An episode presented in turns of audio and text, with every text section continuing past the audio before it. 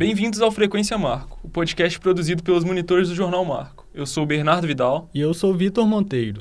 Está chegando o mês de novembro, e com ele uma das campanhas mais importantes surgidas nos últimos tempos, o Novembro Azul. O Novembro Azul é uma campanha que busca reforçar as orientações sobre a saúde masculina, e, em especial, enfocar a prevenção e o diagnóstico precoce do câncer de próstata. Este tipo de câncer é atualmente o segundo que mais mata homens no Brasil, depois apenas do câncer de pele. Neste episódio, conversamos com especialistas para falar sobre como questões culturais relacionadas a como o homem se desenvolve e se comporta na sociedade impactam nesta falta de cuidado com a saúde.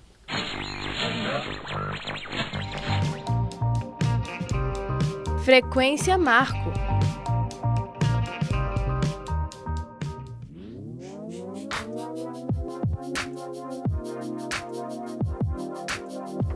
O Novembro Azul teve início na Austrália, em 2003, quando um grupo de amigos teve a ideia de deixar o bigode crescer para chamar a atenção para a saúde masculina.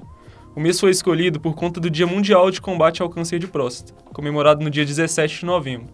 A partir daí, passou a ser promovido em diversos países. No Brasil, a campanha foi trazida em 2008 pelo Instituto Lado a Lado pela Vida, junto com a Sociedade Brasileira de Urologia. Desde então, todo ano, campanhas são realizadas com o apoio de diferentes setores. De acordo com os dados do Instituto Nacional do Câncer, em 2018, a cada hora, sete homens recebem o diagnóstico de câncer de próstata no Brasil. Para 2019, a previsão é de cerca de 68 mil casos diagnosticados e mais de 14 mil mortes. A próstata é uma glândula presente apenas nos homens, localizada abaixo da bexiga. Ela envolve a uretra, canal que liga a bexiga ao orifício externo do pênis. Sua função é produzir um líquido que compõe parte do sêmen, que nutre e protege os espermatozoides. Em homens jovens, a próstata possui o tamanho de uma ameixa, mas seu volume aumenta com o avançar da idade. O câncer de próstata acontece quando as células desse órgão começam a se multiplicar de forma desordenada. Vale lembrar que nas fases iniciais o câncer de próstata não causa sintomas. Aproximadamente 95% dos casos já estão em um estágio muito avançado quando os primeiros sinais aparecem. A maioria dos casos de câncer de próstata é diagnosticada em homens acima dos 65 anos. Somente 1% é diagnosticado em homens com menos de 50 anos. No entanto, além da idade avançada, existem outros fatores de risco para essa doença, como o histórico de câncer de próstata na família e a obesidade. Alguns comportamentos ajudam a prevenir a doença. Por exemplo, ter uma alimentação saudável, não fumar, evitar o excesso de bebidas alcoólicas e praticar atividades físicas. O câncer de próstata pode ser identificado com a combinação de dois exames: a dosagem de PSA, através de um exame de sangue que avalia a quantidade do antígeno específico, e o toque retal, que permite ao médico apalpar a próstata e perceber se há nódulos ou tecidos endurecidos. Apesar de alguns homens relatarem incômodos e terem enormes resistências em realizar, o exame é rápido e indolor. Mesmo com um nível normal de PSA, alguns homens podem ter um tumor maligno, que pode até ser mais agressivo. Por isso, o exame de PSA feito de forma isolada não pode ser a única forma de diagnóstico. Nenhum dos dois exames tem 100% de precisão, e podem ser necessários exames complementares. O médico urologista Pedro Romanelli, presidente da Sociedade Mineira de Urologia, ressalta a importância do diagnóstico precoce para o tratamento e comenta sobre o preconceito acerca do exame de toque retal.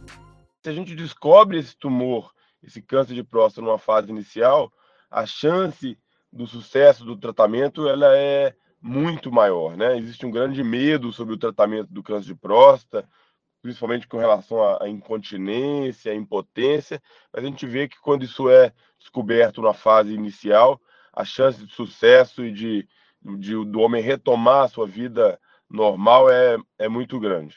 É, então, realmente, esse mês é o mês que a gente chama a atenção para a importância da, do homem se cuidar, tem que acabar com esse preconceito, né? Ainda, infelizmente, ainda existe um certo preconceito, um certo tabu mas a gente vê que isso vem diminuindo e muitas vezes o homem é trazido, às vezes pelas próprias parceiras, né, pela esposa, pelas filhas, para se cuidar, né? Acho que é uma questão cultural aí que o homem tem que enfrentar e mudar, mas felizmente a gente vê que isso é, está mudando.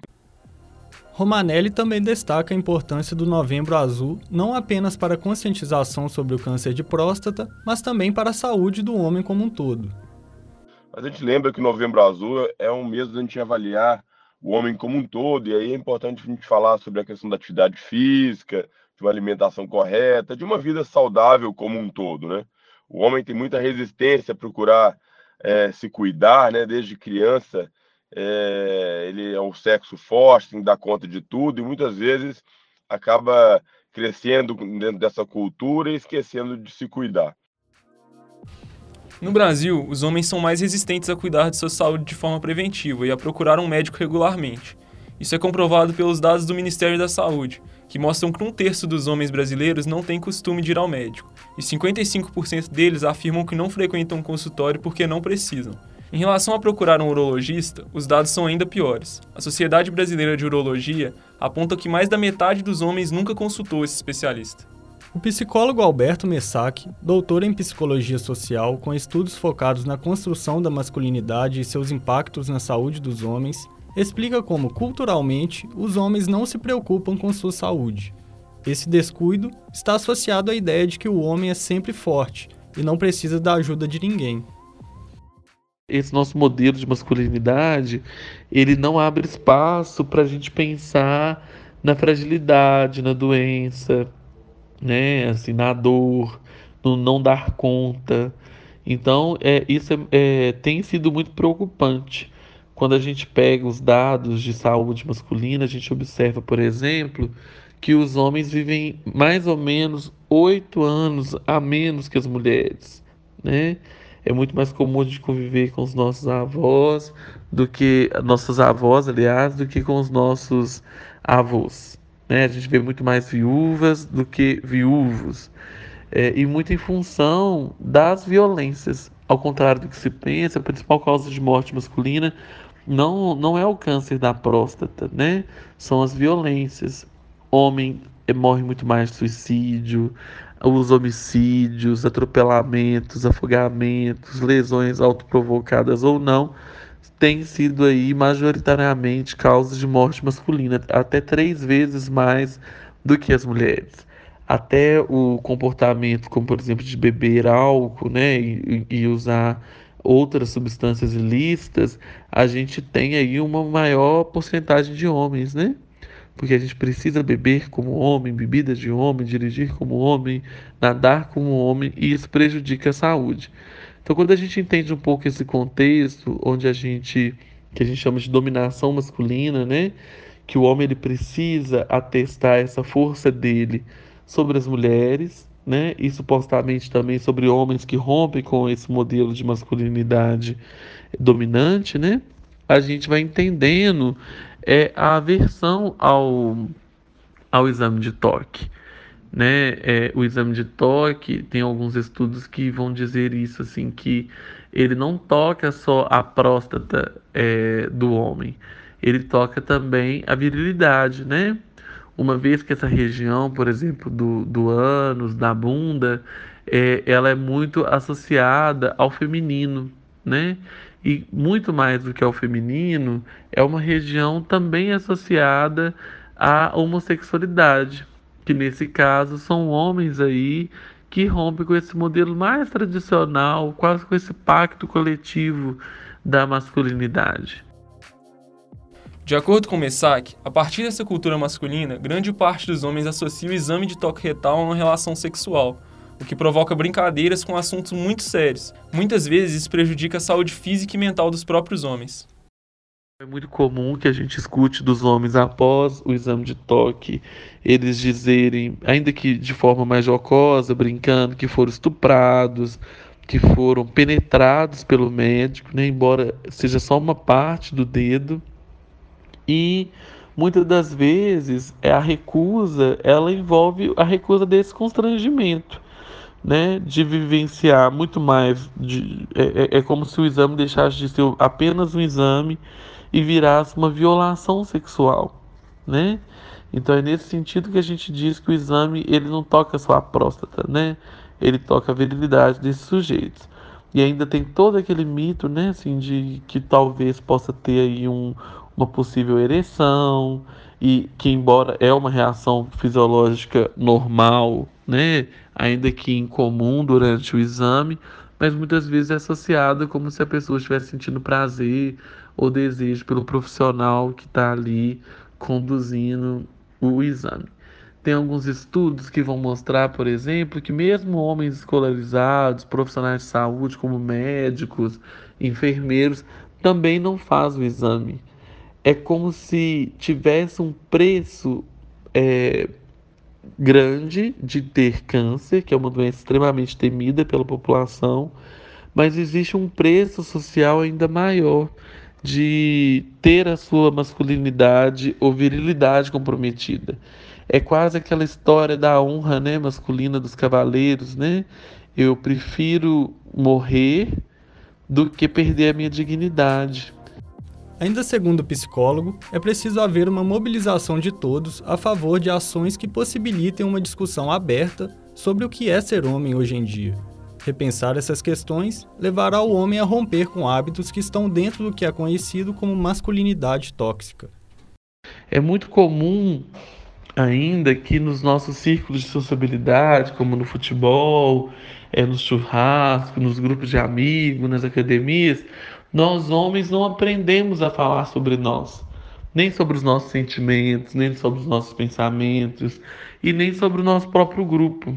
Então, hoje a gente vê crescer né, esses movimentos que visam discutir o que vem sendo chamado de masculinidade tóxica, que é essa masculinidade que coloca em risco a própria saúde dos homens. Recentemente tivemos um documentário muito importante, que é o Silêncio dos Homens, que vem tentando abrir espaços para que os próprios homens repensem a forma como tem exercido a sua masculinidade e criem também espaço para pensarmos aí outras possibilidades de exercê-la. O que os estudos vêm mostrando é que quanto mais arraigada, né, assim, ancorada no modelo muito fixo, onde só há espaço para o homem ser rígido, inflexível, duro, forte, bravo, corajoso, maior dano para a saúde né, em contextos, né, assim, em outros países ou em outros grupos, em que começa-se a haver uma problematização das relações de gênero, né, e uma desconstrução da naturalização desses papéis, ou seja, é, quando a gente vai tentando entender que também é possível continuar sendo homem e ainda assim chorar, demonstrar fragilidade, a gente consegue aí um maior engajamento dos homens nas práticas de saúde e mais do que o acesso ao exame, o maior cuidado de si. Porque ainda hoje o cuidado ele vem sendo associado ao âmbito do feminino. Né? Então, muitas das vezes, outras práticas como a dieta, a realização de exames preventivos, o uso do preservativo e muitas outras práticas de saúde são tidas aí como hábitos que comprometeriam essa virilidade. A curiosidade matou o Marco.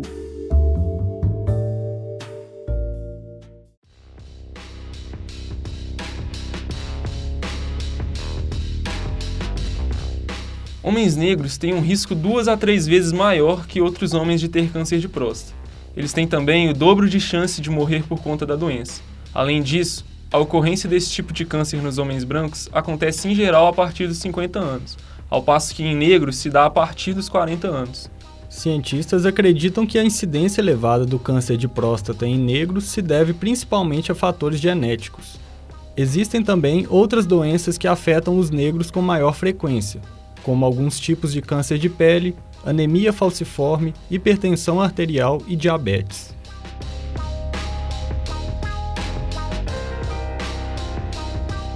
Ficamos por aqui com mais um episódio do Frequência Marco. Qualquer crítica ou sugestão, enviem para as nossas redes sociais, arroba Jornal Marco no Twitter e no Instagram. Obrigado.